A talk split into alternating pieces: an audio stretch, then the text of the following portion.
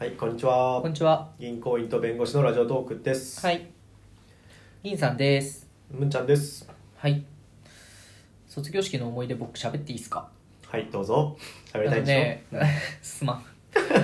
えっとね、僕中学の時の卒業式。おおさっきむんちゃんも喋ってくれたけどー、。はい。うん。えっとね、中学の時は僕、あ、昔から小柄だったんですようん。うんで、もう小学校上がって中学入学した時が139とかうん。でお、おー、で、卒業する時も155センチくらいしかなかった。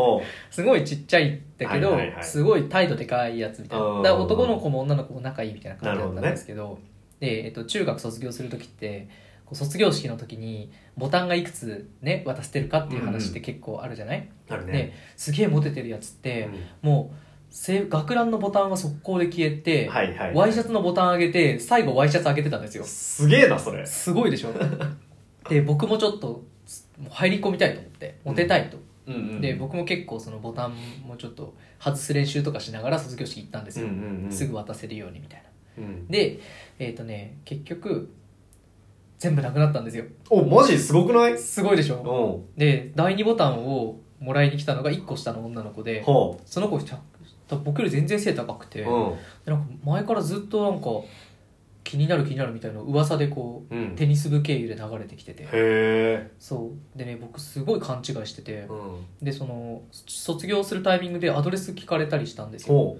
でそれでちょっと僕もいい気になって 教えてあげないこともないけどみたいな ー調子乗ってんな。はいで教えたんですけおどう全然メール来なかったです なんだよ、そ れ。終わり高校生になりました そうなんだよね第2ボタンってなんかあれってなんか永久に付き合えるみたいな権利じゃねえのみたいななんか、わかるわかる。うん、一生付き合えるんじゃねえみたいな思ってたらね、うんダメでしたね、うん、そういう思い出です 淡いね。青いでしょあーこれで終わりですはい。